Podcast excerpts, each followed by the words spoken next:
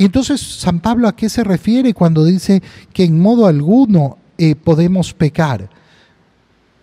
Nos está exhortando a darnos cuenta de a dónde hemos sido llamados.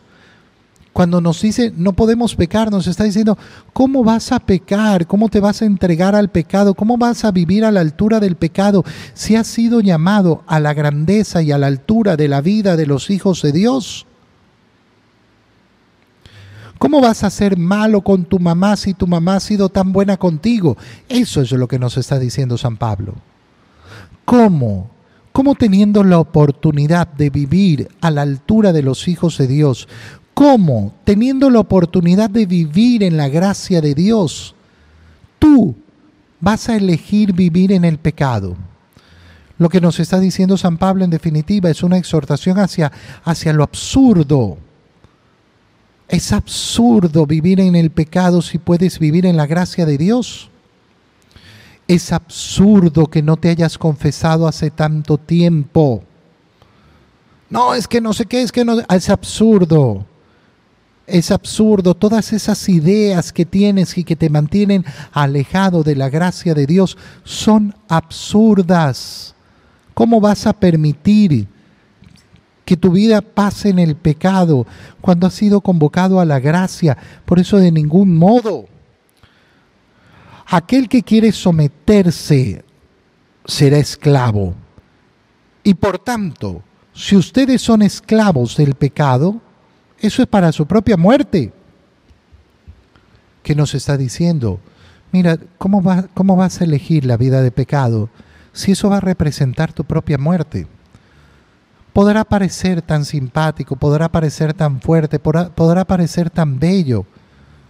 No, lo que pasa es que, es, que yo siento tanta atracción hacia esta persona. Sí, pero esa persona es una persona casada. O tú eres casado.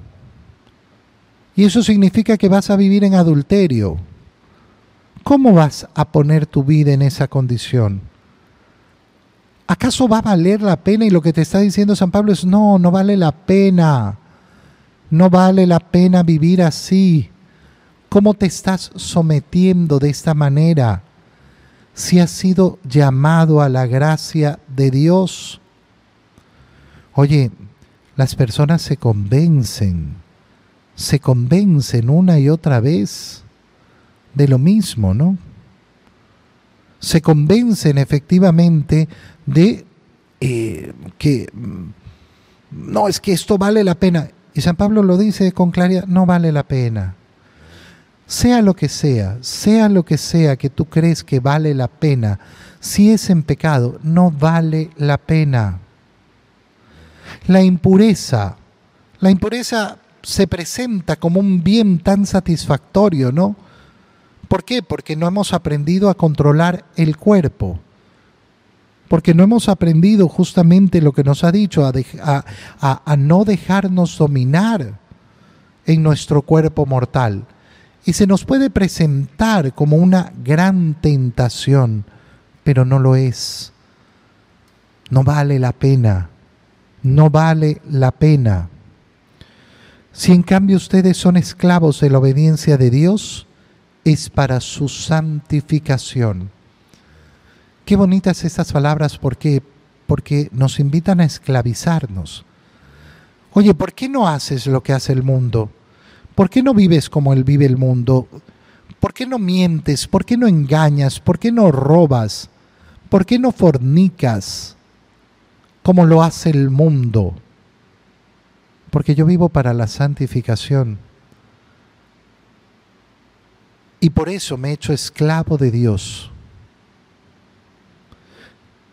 ¿Acaso existe algo más precioso? Agarrar nuestra libertad y saber si yo podría hacer lo que me dé la gana. Pero ¿sabes lo que me ha dado la gana? A mí lo que me ha dado la gana no es ser esclavo del pecado, no es ser esclavo de mis ganas, no es ser esclavo de mis sentimientos, a mí me ha dado la gana de ser esclavo de Dios. Esclavo de Dios. Esa es una vida que vale la pena. Esa es una vida que verdaderamente vale la pena.